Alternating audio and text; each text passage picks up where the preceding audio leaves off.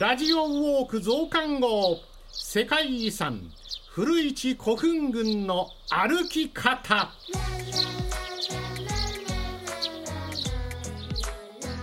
こんばんは。皆様のご要望にお答えをしまして歴史の旅をご案内いたします。いつどこの時代の誰とでもお会いいただき時の旅をお楽しみいただきます。歴史コンシェルジュの柏木博之です。えー、MBS ラジオが毎年お届けをしておりますラジオウォーク。日本の歴史の重要な舞台となった場所をリスナーの皆さんと一緒にラジオで旅をしようという企画でございますがこのラジオウォークがすでにもう40年以上のね歴史を持っているんでございます。このラジオウォークはいつも春にお届けしておりますが今夜は特別です。増刊号として世界遺産古市古墳群を特集したいと思います。えー、私と一緒に歴史散歩をするのは今年3月のラジオウォークでも素直でナイスな質問を連発してくれた MBS の藤林アナウンサーです。よろしくお願いします。皆さんこんばんは。ナイスかどうかは置いといてなんですけれども、はい、歴史がすごく疎くてですね、うん、私。でも興味はあるんです。そうね。それは話を聞けば聞くほど、はい、あ想像ができるので、それって結構頭の中で旅をしている。タイムスリップしているような気持ちになれるっていうのがこのラジオウォークの魅力なのかなって思っていますが、はい、リスナーの皆さん藤林そんなことも知らんのか、うん、っていうような質問するかもしれません。します。はい、します、はい、今日はよろしくお願いいたします。そうですね。さあそれではですね私ども2人ではどうしようもございませんので、うん、えー、今日はお忙しい中ね素晴らしいゲストにお越しいただいておりますね、はい、えー、古市古墳群のお話をするんですが大阪府の藤井寺市と羽曳野市に、えー、またがっている、まあ、古墳群大きな古墳群なんですが世界遺産に登録されるまでにこの2つの市がですね強力なタッグを組んで大奮闘されたというお話があります。まあねよくあのドラマなんかでありますけどね、うん、うん、あの管轄が違ったりなんかするとほらなかなか協力がしにくいとか、うん、縦割りとかなんとかってよく言いますけれども、えー、この藤井寺市と羽曳野市は違いました。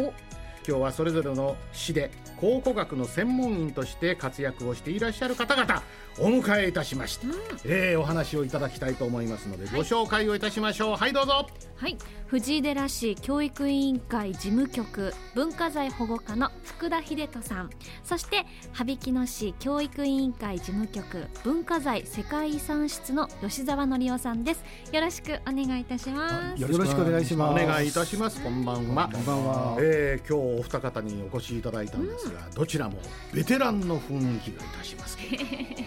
長くやってらっしゃるんでしょうね。福田さんはもう何年そうですね。もう40年以上この世界に入ってからですね。大学で国家を学んでから、はい、一番初めは今藤寺市におりますけど、ええ、大阪府の文化財保管に入ってましてなるほど。文化財の専門職員としてですね、うん、はい、でそこをリタイアして藤井寺市、まあ、地元ですのでそちらにはお世話になったというところですね。大阪府と言いますと実は皆さんあのね歴史の古代の歴史っていうと奈良ってすぐ思うんですけど、うん、実は大阪府にもものすごくたくさん古代のね資料があるわけでございます。はいそうですか。じゃあ今日はいろんなお話を伺いたいと思いますが、えもう一方吉澤さんも長くやってらっしゃるんです、ね、はい。私はあの昭和63年にですね正職員として羽曳野市に採用されたんですけども、はい、その前にもですね4年間はアルバイトで羽曳野市で発掘調査してましたので、うん、まあまあ39年ほど今年1年またやってますので40年はい、羽曳野市で発掘調査をさせていただいてます。発掘をして40年って感じですか？そうですね。ただ発掘だけはなしに遺跡の整備とか、はいはい、草刈りとか、はい、そんなこともしながら、はい、40年。はい、もうあの夏は暑いし冬はすぐに暗くなるし寒いし。大変なね、はい、現場のお仕事をずっとなさってられて、えー、お二人がタッグを組まれて、まあ、言ってみれば世界遺産登録に向かわれたということでよろしいんでしょうか？はい、そうですね。はい、ということになりますね。はい、えー、今日はですねこのお二人にまあいろんなお話を伺いますけれども、うん、あの古市古墳群ってどういうところなのかご存じない方も案外いらっしゃるかもわかんない。どんなものなのかも知らない方もいらっしゃるかもわかんない。うん、現に私の目の前にいる、えー、彼女は、えー、おそらく何も知らない。群ってついてるから。なんか群れなんかなとか、うん、そうそういっぱいいっぱいあるんかなとか、はい、教科書で見たことあるやつはでっかいのしかないぞとか。だけどその周りにあるんだっっていうのを世界遺産登録されましたよって言った時に初めて知ったくらいです。うん、そうですか。あのね門司古墳群というのが堺市にございまして、はい、藤井寺羽曳野には古市古墳群というのがありまして、うん、まあ、はっきり言えばどかどかどかどかと古墳が群れをなしている、うん。はい、ということですよね。そうです、はい、本当に多くの古墳が築造当初は130基ぐらいの古墳が作られてるんですね。うん、で現在は49基しか残ってだから3分の1です。それはどこに残ってるんですか？古市ですか？古市の方です。はいはいはいはい。モズの方は100機ぐらいで、作られて今45機かな、まあ、44機ですかね。大体似たような数残ってるんですね、ね。うん、作られてからのあと、まあ、田んぼや畑にする開発とか、はい。近現代に入ってからも家を建てたり工場を建てたりということで古墳が削られてなくなってきた、うん、でも3分の1は残っている、うん、ということもまあ、後ほどお話しいたしますけども世界遺産の中で評価されたとい。うところですね。はい、ということで、まあ、言ってみれば、まあ、昔の偉い人というか貴人というか、うん、王様というか、はい、大変な権力者の巨大なお墓がたくさんあるわけですよね。はい、これは私たちの、えー、先祖の歴史を知るためにもとっても大切な、はい、ね、考古学の資料であるということになるわけでございます。はい、えー、今日はですね、まあ、どんなお話になっていくか分かりませんがいっぺんこのラジオを聞かれた方があ行ってみようかなっていう気になられたら一番いいのかなと思って、うん、はい、えー、放送をしていきたいと思います。はい、さあそれでは番組最後までよろしくお付き合いお願いいたします。ラジオウォーク増刊号世界遺産古市古墳群の歩き方 AM1179 FM906 MBS ラジオがお送りしていますはい、えー、それでは早速お二人に詳しくお伺いしようと思いますが藤林くんはい。よろしく。はいまずはこちらです。そもそもなぜこの場所に古墳がいっぱいあるの？おなるほどね。確かに。確かにあの巨大な古墳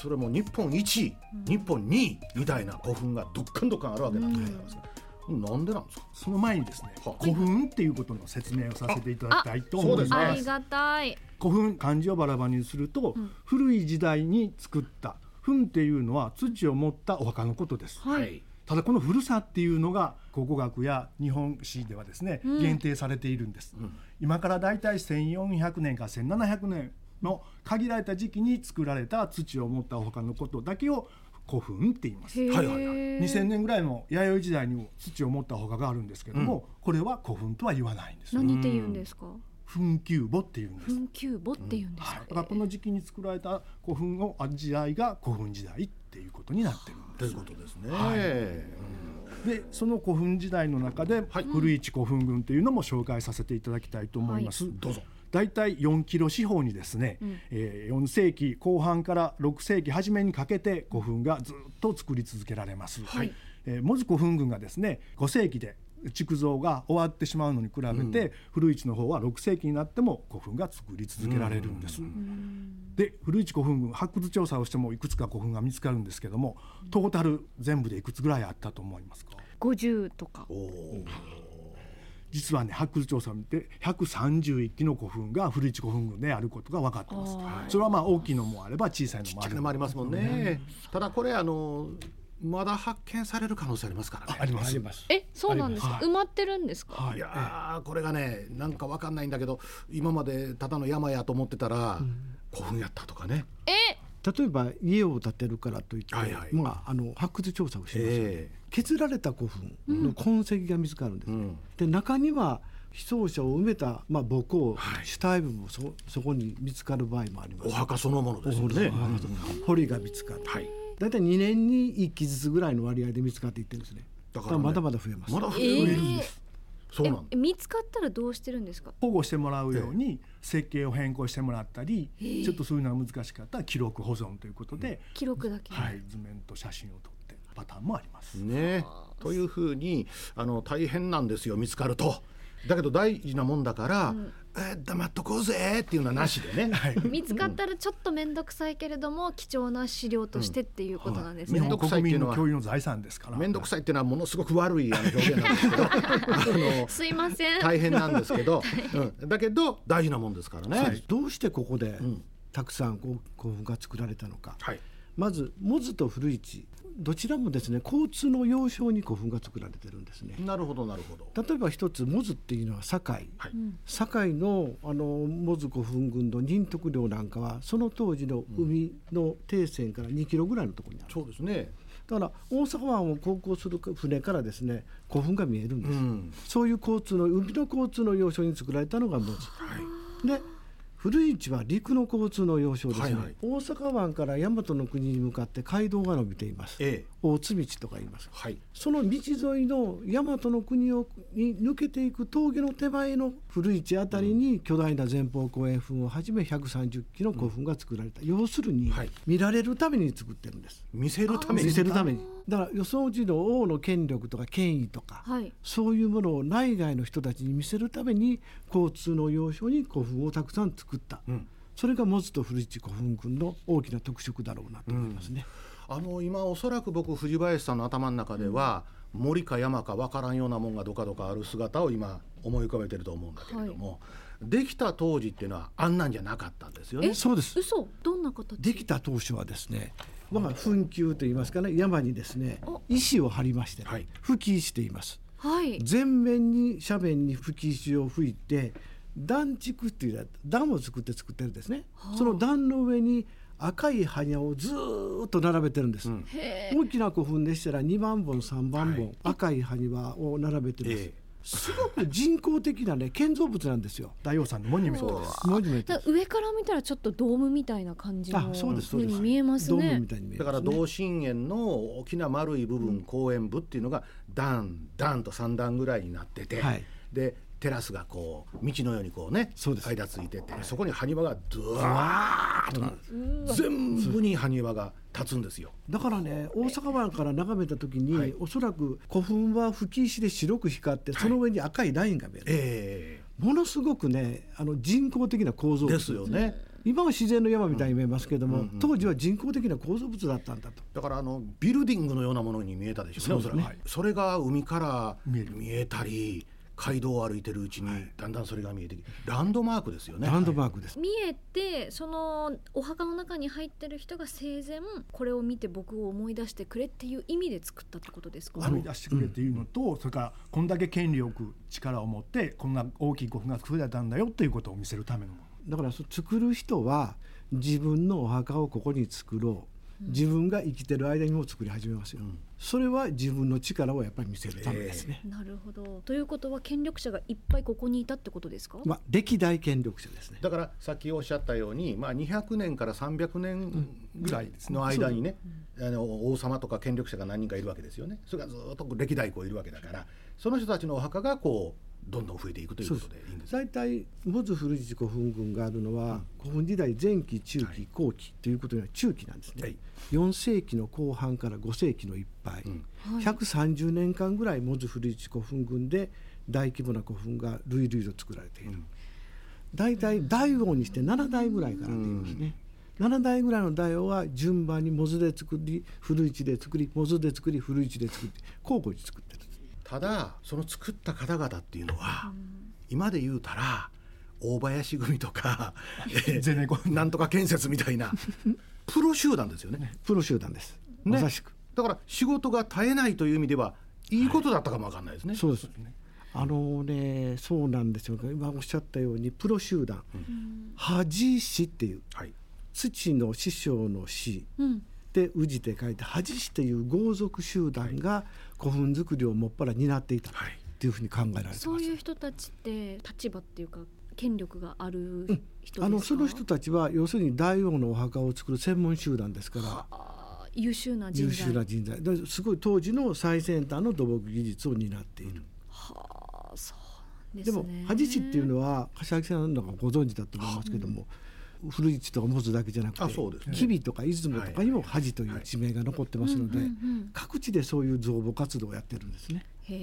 だからもう本当あの前方後円墳という言い方をしますけれども、はい、鍵穴みたいな、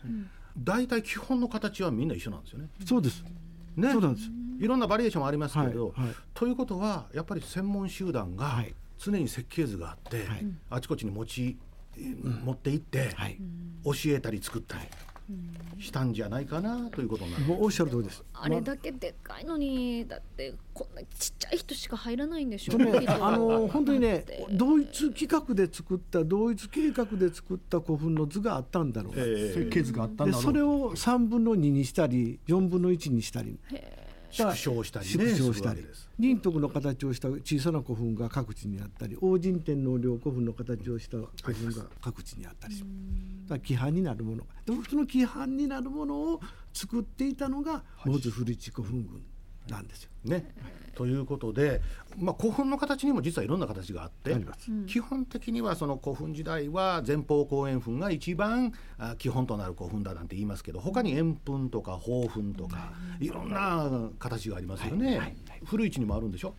古市にもですね前方後円墳はもちろんございます。それの次に前方後円墳の後方方の方がすごい短い、尾っぽが短い、ホタテ貝のような形をしたの。ホタテ貝型粉とか、はい、ホタテ貝型前方後円、はい、あと塩分豊富ですね。4種類になってるんですね。大きくは4種類です。他にもまだいろんな形はあるんです。全国見れば、まして時代を昔、例えば古墳時代前期に遡れば、双方中塩分とか、いろいろ複雑な形をした、なんで統一しないんですか？流行りみたいな感じです基本は何かあったんだと思うんですよ。つまり前方後円墳を作れる人の条件というのがあったでしょう。そうですね。円墳を作る人の条件、後墳を作る人の条件、うん、その他にも総円墳であるとか前円後方墳であるとか。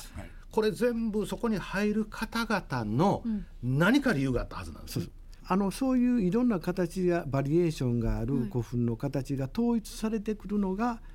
古市古墳群が作られた古墳時代中期。要するに今お話をした前方後円墳ホタテ貝円墳宝墳で4つの、うん、要するに全国的にも4つになるんです、うん、だから今柏木さんおっしゃったように、うん、そこに入る一つの条件。例えばですよ、武人戦をする人は円墳に入ると。か、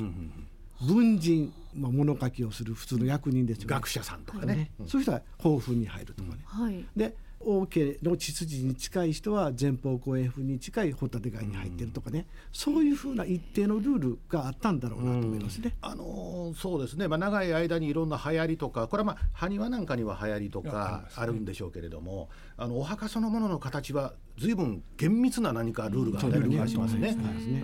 葬られる方の身分とやっぱり力っていうのが古墳の形と大きさに反映されてるという考え今ここで言っていいのかな。あの古市もモズもそうですけれども日本の古墳群の一つの特徴というのは難しい言葉で言うと、うん。ヒエラルキーがあるとよく言われる、はい、ですね。三角形、うん、つまり身分。というのかね、あの立場立場で大きさ形、はい、えー、そういったものがあるというこれ世界でも珍しいんじゃないですか？それは珍しいです。その点が評価されたので、世界遺産にもなるきっかけにもなれたんですね。すね。例えば朝鮮半島へ行きましたら、うん、高句ら新羅ってありますよね。うん、例えば新羅の古墳慶州になりますけども、はい、あこの古墳は全部円墳なんです、はいはいはいはい。で百済へ行くと百済行っても円墳。うんで要するに一つの種類の形しかないっていうのが朝鮮半島とか中国のスタイルなんですね。ところが和の国日本列島へ来るとですねいくつも種類があるそうなんですよ。そういういくつもの種類があるというのは先ほど申し上げたように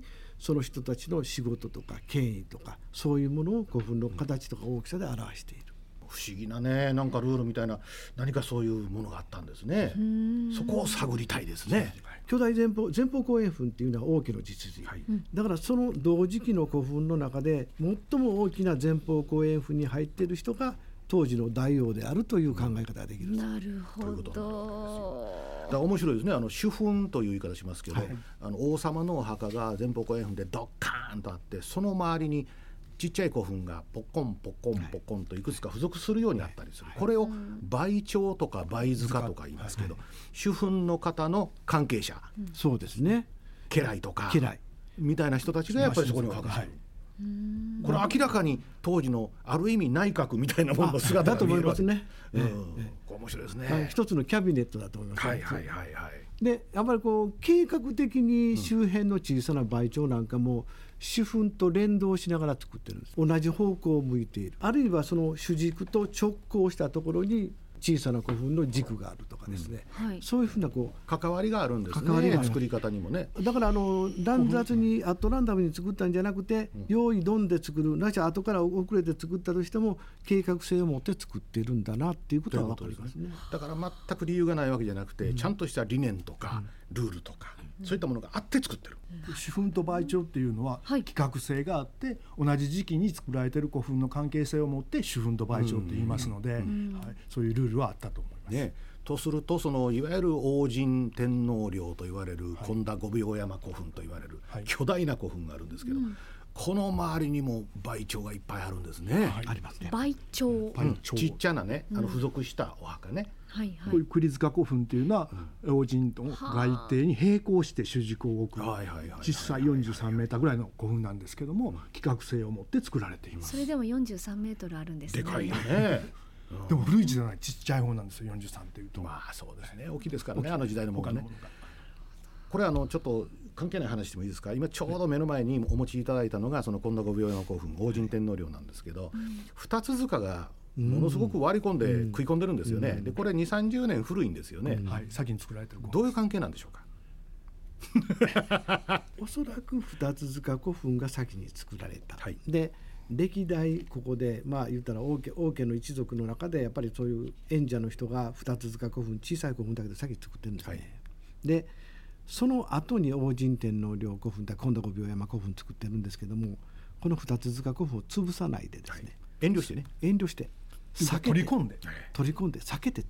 自分を作ったで普通はですね、うん、古墳っていうのは段丘とあの非常にこう硬いまあ、土壌の上に作るんですよ。地山の上に。地山の上に、うん、ところが今度は五秒山王神天皇陵古墳はそうしたがゆえにその硬いところじゃなくて柔らかい地盤のところに古墳の一部が行かざるを得なかった、はい、そんなところに作ってしまったもんだから後々の地震でですねその弱い地盤のところが崩れてしまうんです、うんうん、測量すると今度の等高線の乱れとして出てくるんですね、はい、それだけ避けなければならなかった理由もあるだろうしでもそこにそれだけのことをしてまでも大きな古墳を作りたかったという気持ちもあったんだろうな私らが見るとこの二塚古墳という小柄な前方後円墳に、うん、あの日本で第2位の大きさを誇る王神天皇陵と言われる古墳が遠慮している。えー、どういう関係？王神天皇陵なのか？本当に、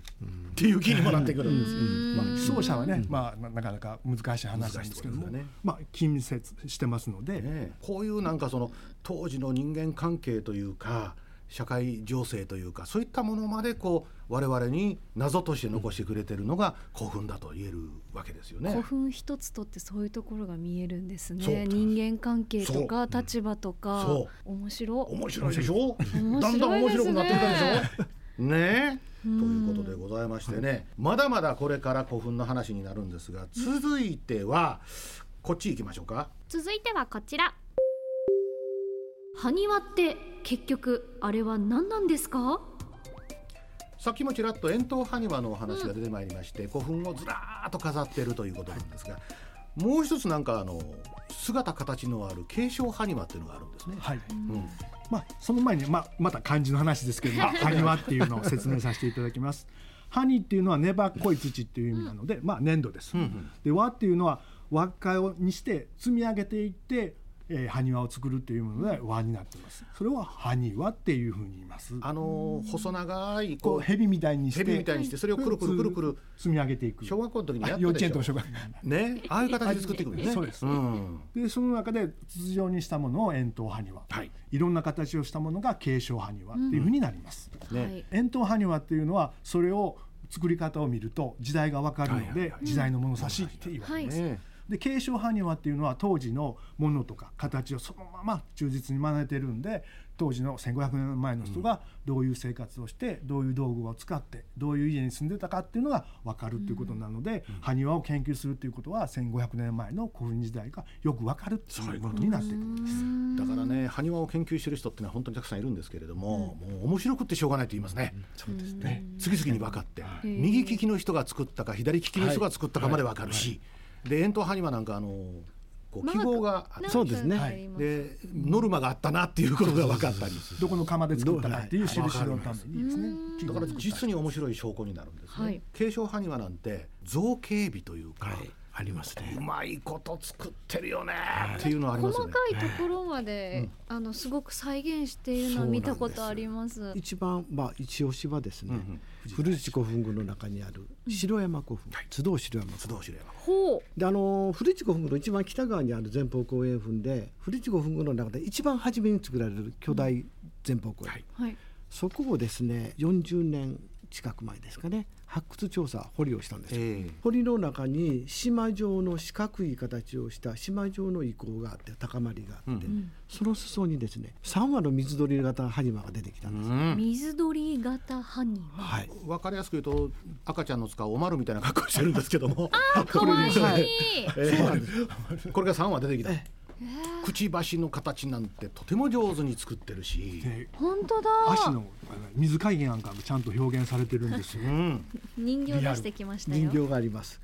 水鳥型葉には水かきがすごく、えー、あの具体的に表現されてるんですよね、はい、で大体大きさが一番大きなもので 1, 1メーターぐらい。そんなに大きいんですか？小さなもので70センチぐらいですね、うん、これは見られるんですか、はい、あの地下飛鳥にもありますし、はい、それから本物は藤井寺の藤井寺のね、は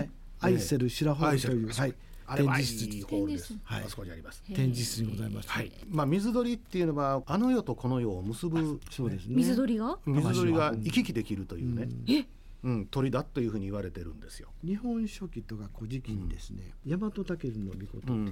伝説が載ってましてね、はい、その伝説によるとですね、大和武尊の御事は亡くなった時にえそれ羽曳野の話だから私が そうじゃあ吉川さんどうぞ。あの山本武っていう古代の英雄がいるんですけども、はい、全国を平定して回って、はい、東北行きます。帰りにですね伊吹山の神にたたられて亡くなってしまうんですね。そうなんですよ。でそこで、まあ、のぼのっていうところなんですけども家族が来てですねお墓を作るんですけども魂が休まらずにですね、うん、白い鳥白鳥になって古市の方へ飛んで帰ってくるんです、ね、はい、でそこでもお墓を作るんですけども大和武の魂が収まらなかったので、うん、白鳥になって再び天高く舞い上がるっていう白鳥伝説があります。加えてですね大鳥神社演技とか、白鳥神社演技にはですね、えー、羽を引きながら野原を越えたっていう、記述があるので、羽を引きながら野原羽曳野っていう名前ができたのは大和武の白鳥伝説からなんですよ。あの白鳥寮ってありますからね。あります。はい。形のいい綺麗な古墳ですね。はい。堀もね、あの周りが幅広くちょっとあの今城塚に似たようなそうですね。裾の広いね。そうです。うん。立派な立派な前方後円前方後円墳です。あの白鳥っていうか水鳥っていうのはこれ大津の巫女が時世で歌ってますよね。はい、歌ってます。桃伝う。言われの池に鳴くかもを今日より見てや雲がくりなんていう。あれはもう明日私は処刑されるけれども、うん、今日はこの世から見るけど、うん、明日からはあの世からこの水鳥を見るんだよなという意味なんですよ。水鳥っていうのはあの世とこの世を行き来するとっても大切な不思議な霊長というのかなおっしゃる通りですね。考えられてましたね。はい。はい、あの慶尚埴輪のこの水鳥型埴輪の一番初言が今先ほど申し上げた城山古墳なんですね。はい。でその後ずっと古墳の中に慶尚埴輪の中に水鳥の埴輪が入ります、はい、すごく大切な鳥なんですよ。だだからそれをもう埴輪にする。で日本の継承埴輪っていうのはあのなんとなくあの時代は違いますけど中国の平和用のようなリアルさじゃなくて、デフォルメをした、とってもすっきりした、ちょっとそのお土産になるぐらい可愛らしい感じの馬とか鳥とかいますよね、武人にしても人物埴輪にしてもね。あの辺がね日本のね独特の古墳時代の一つの美的感覚というかなんだと思うんですよね。あの人物の埴輪という、あの関東の方で有名ですよね、踊る。人物埴輪が初めて出てくるのも実は古市古墳群なんです。あ。の古市古墳群の墓山古墳から発掘調査で人物埴輪が初めて出てくる、はい、そこから一般的に人物埴輪がずっと広がっていく古墳文化というもののを担ったプロ集団がやっぱりその辺にいたということになるんでしょうね。はい、そのプロ集団が恥師なんです、うん、というふうに、まあ、古墳といってもいろんな話題いろんなものがね、うん、あって、えー、話にこと書かないんでございますけれど。続いてのコーナーい。きましょう、はい、続いてはこちらです。山あり谷あり世界遺産登録までの道のりはいということで、うん、えー、世界遺産登録にもう努力をなさったお二方に今日は来てもらってますので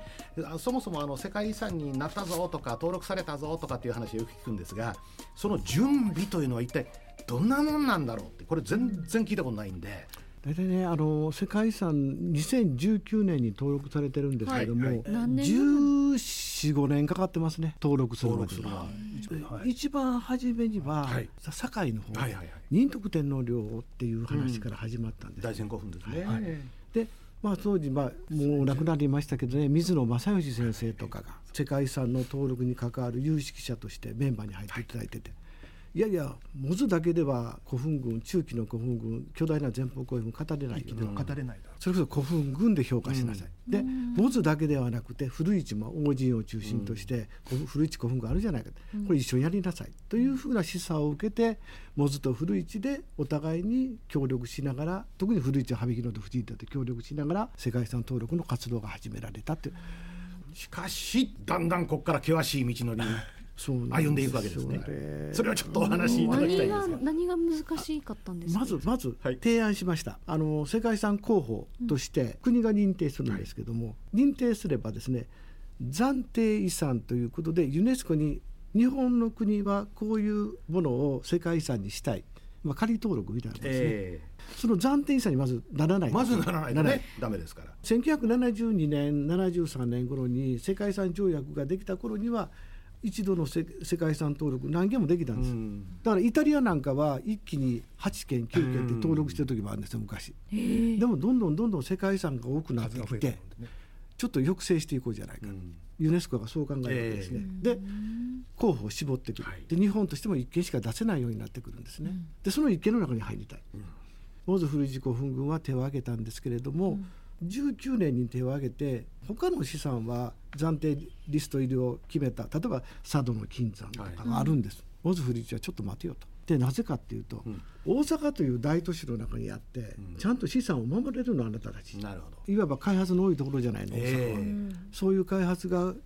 資産である古墳の間近に迫った時にどういうふうにして保護していくのかっていうふうな考え方を示しなさいよ、うん、そういう宿題がまず出てきます。将来に対するその責任というか保護する責任というのか、手法というのか、はい、そういったものまでちゃんと今述べようということだ。からあの一方では世界遺産登録のためにはですねその価値を述べていく。もう一方ではそれの保護手法も求められるわけですね、はいはいはい、そこはね文化財の保護だけではできないんですよ都市計画例えば古墳の周りで建つ家その高さを規制しましょう、うん、世界遺産になっている古墳の周りの建物の高さは高さ15メーターで規制しています、うんうんうん、あの実際堺でもそうだし特にあの大仙古墳なんてのは一駅分の長さありますからねそうですね。そうですね、ヘリコプター飛ばすか気球に乗らないと全体の姿は見えない見えないですね、うん、巨大ですからね、ええ、150メーターぐらいでは全然見えないですね。見えないですね、はい、難しい条件がいっぱいあるんだ。だから世界遺産っていうのは、まあ、資産を守る仕組みもそうですけどもやはりその文化財だけの世界じゃなくて都市計画とその街をどうしていくのかっていうふうなことまで問われるわけですよ、ね、本当そうですね、それに対してある一定の指針を出さないと、次には進めなかったっていうのが大阪の特自事情ですね。それを乗り越えたでこれはもう文化財の専門家だけじゃなくて都市計画の専門家の意見を聞いたり、うん、市役所の中でも都市計画課の方に頑張っていただいて、はい、そういうふうなもう市役所一丸となって頑張った結果、うん、登録ができたということが言えると思いますね。しかもあの全部の古墳全部まとめてって言っても、うん、なかなかそうはいかないから、やっぱり絞っていかないかんのですね。そうなんです。初めはですね89期全部って僕ら言うたんです、はい、ところがもっと絞りなさいと。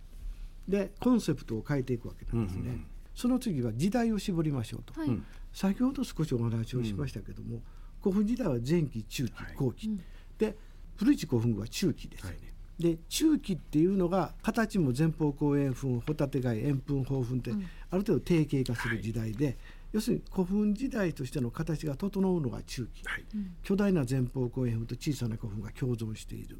一番特色がある時代が古墳時代中期。で、ね、中期に絞りましょうよと、うん、だから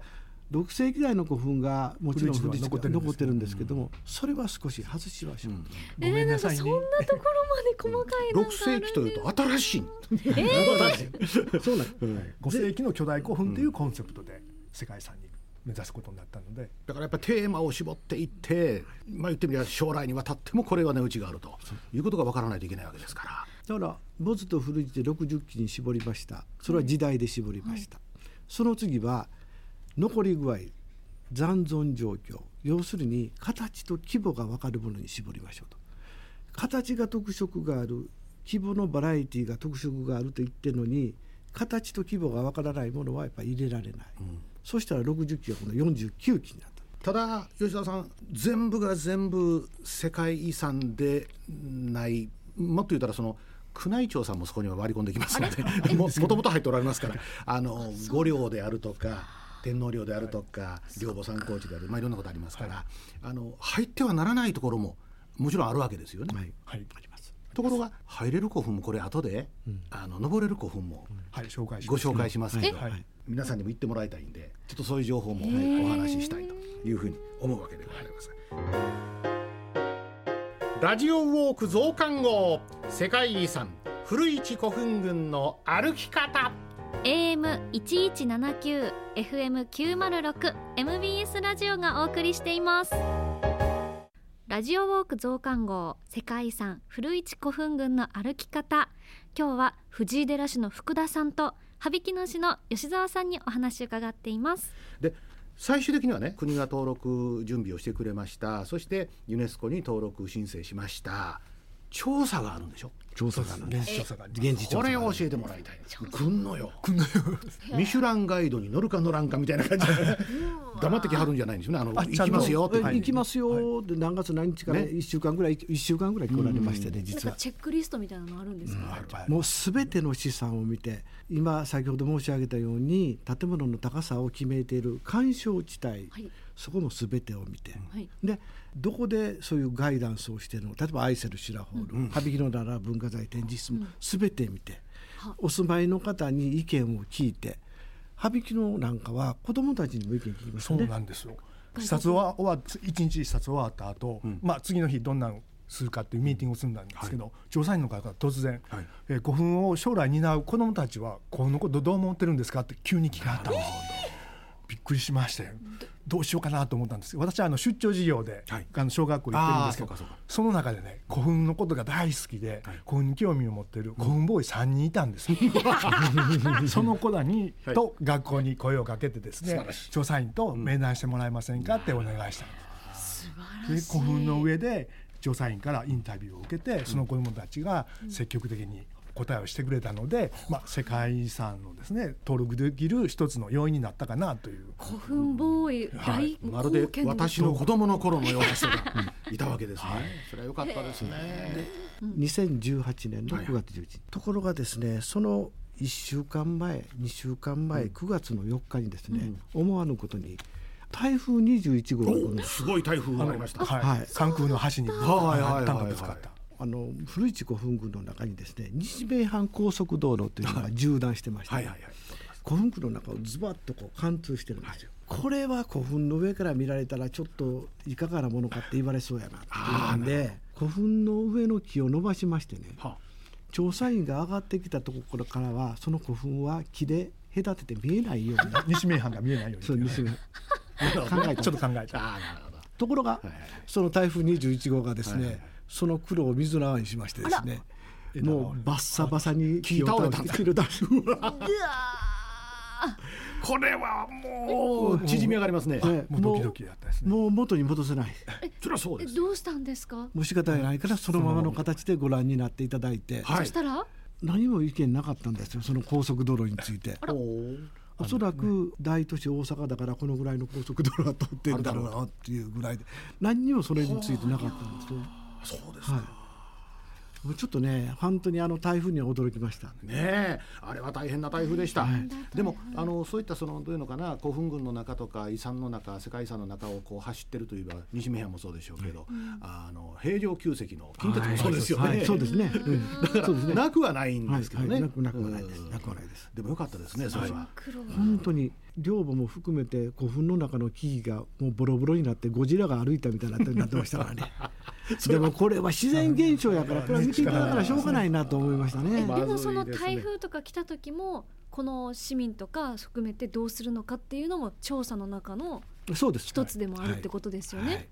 だからそれに対してどういうふうな視察をどういうふうな視察工程を組むのかどういうふうに自治体としてですねそういう災害に対して資産の災害に対してどういうふうに対応しているのかということも聞かれます。一旦登録されたよかったということなんだけど、うん、吉田さんこれ登録されてもまだあといろいろ宿題があるんですか、もう宿題がたくさんあります。はい。何ですか？古墳がですね傷んでないかとか間にですね高い建物とかビルが出たりとかですね、うん、外壁が変な色に塗られてないかっていうのをですね毎年定点観測をしてゴモスに報告しないといけない。え？モニタリングって言って。えそれは登録された後あともう毎年。これはずっと続くんですね。もうこれがもう永遠にずっと続く。これは大変。で王子なんか広いので、はい、定点観測だけでもですね、はい、10箇所あるんですはい。はい。はい、それを回って写真を撮って去年と変わってないでしょ？ちゃんと守ってますよっていう報告をしていかないとそれ報告を怠ったら世界遺産登録取り消しみたいなのあるんですか？あのすぐじゃ取り消しにはならないですけどもやっぱり状況わからなかったらちゃんと残されてるかどうかわからない。まあね、ちゃんと義務が発生するわけですその人たちも大変でしょうね、いろんな世界の全部確認して。いやだからね、あの一口に世界遺産になったよかったね、見に行こう見に行こうって僕らはそれでいいんだけれども、うん、それを維持管理していく行政の皆さん方、これはえらいことになっとるわけですね。周辺での開発に対してどういうふうに資産に影響を与えるか、うん、その評価システムをきっちり決めなさいよと。そういうことですね。資産に対する影響評価システム。うんヘリテージインパクトアセスメントって言うんですけどね、そういうのをきっちり決めてユネスコに報告しなさい。これはだからあの古市古墳群だけじゃなくて門司古墳群も当然そうだし、はい、他の世界遺産もそういうことをやってるわけですね、涙ぐましい努力が伺えますね。大変ですね。ただねそういうその、まあ、苦労なさって世界遺産になりました、うん、でしかも4世紀から5世紀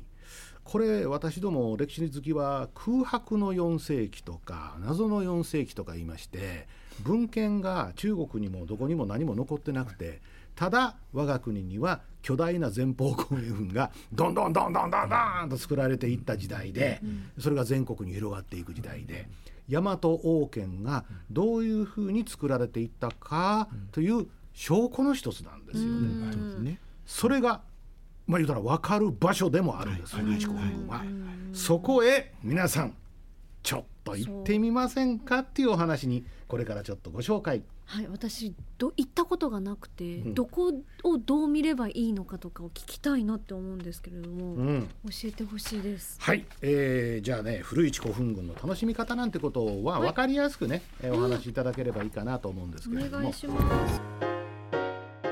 ラジオウォーク増刊号世界遺産古市古墳群の歩き方。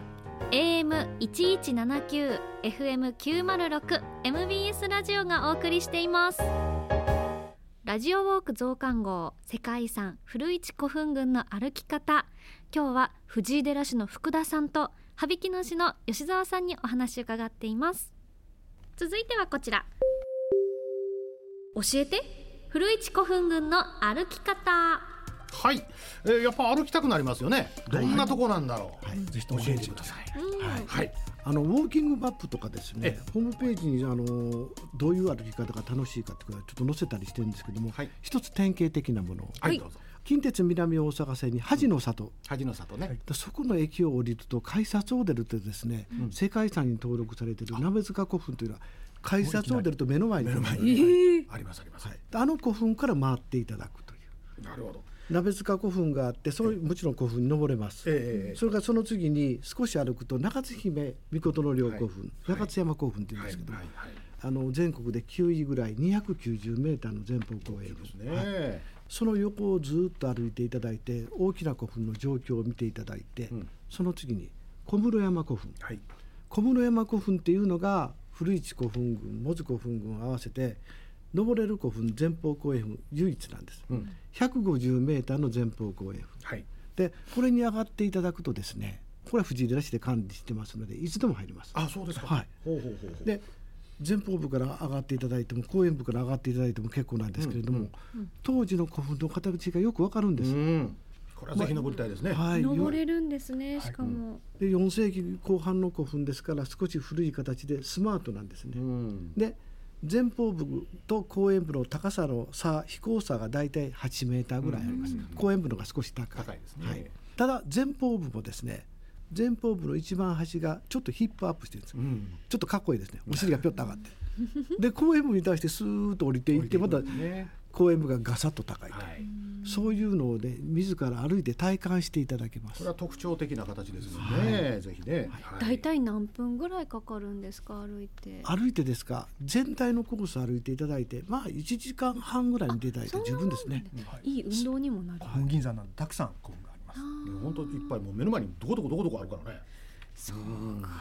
でその小室山古墳から次にですね、王神天皇陵古墳にすぐ抜け抜けていきます。はいはいはい。そこは登れないですね。ここは入入れます。はい。入れないし。陵部の見るだけ。ただ最初から見ると、あのすぐ前方部が見えますので、その前方部って高さ36メーターぐらいあるんですけども、はい間近に見えるのでその立体感とか。迫力を感じて感じていただけると思います。宮内庁のあの所領部のね横所があって、そこからスーッと入っていくとね、ちょっと歩くんだけどね、大した歩かないけど、ものすごく整備されてってね、はい、すごい高い。長さでは仁徳陵に負けるんですけども、うん、王神陵って体積日本一なんですよ。この体積日本一の古墳を間近に見えるというのがこの廃所からですね。どっちか言うたらあの本田御病古墳王神天皇陵古墳っていうのはドスンとした形してますよね、うん、大きな古墳ですよ。相当な土を使ってますよあれは。土を使っている、うん、私あの水鳥型埴輪を見たいなって思ってるんですけど、アイセル・シュラホルという藤井寺の駅から南へ約1キロですね、はい、障害学習センターというんですけど、うん、そこの2階がですね展示室になります、はい、そこで見られるはい。重要文化財の水鳥型埴輪3体がですね、はい、綺麗に鎮座してますので。本当にあのよくできたねスマートなところでこれ本当にあの写真撮影 OK と言われましたよ。はい OK です。ね。はい。嬉しいとこなんですよ、はい、特別展示室なのかな？どうなの？僕行った時はね井のまなりのあのあはいはいはい。あれは常設ではない。常設です。あ常設です、はいこれもまた値打ちありますよ、古墳とは違いますよ、あの中国の遣唐使の中で、井の真成、井新生という人が向こうで亡くなるんだけど、その人の墓碑が出てきたり、い、ろんなのがあって、大阪の人なんですよね。